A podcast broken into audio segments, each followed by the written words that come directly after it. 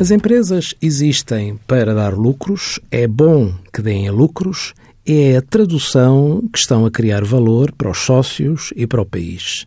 Em sede de IRS, os rendimentos de capitais estão sujeitos à taxa de retenção na fonte liberatória, não são declarados no anexo E, a menos que o contribuinte opte pelo englobamento. A tributação dos lucros é efetuada por retenção na fonte à taxa liberatória de 28%.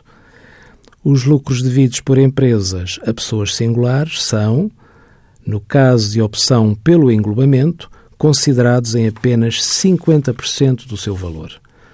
Quando um contribuinte exerça a opção pelo englobamento, por esse facto fica obrigado a englobar a totalidade dos rendimentos da mesma categoria ou seja, tem de englobar todos os rendimentos de capitais que tenha oferido nesse ano.